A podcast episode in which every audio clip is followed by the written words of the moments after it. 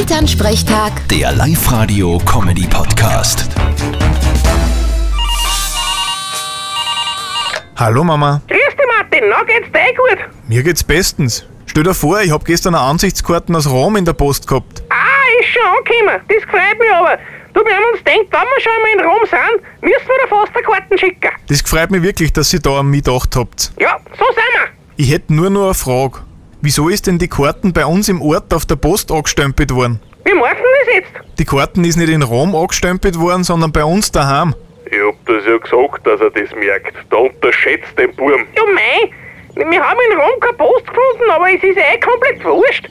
Die Karten haben wir in Rom gekauft und den Text haben wir auch in Rom geschrieben. Na, das merkt man eh. Liebe Grüße aus Rom senden Mama und Papa.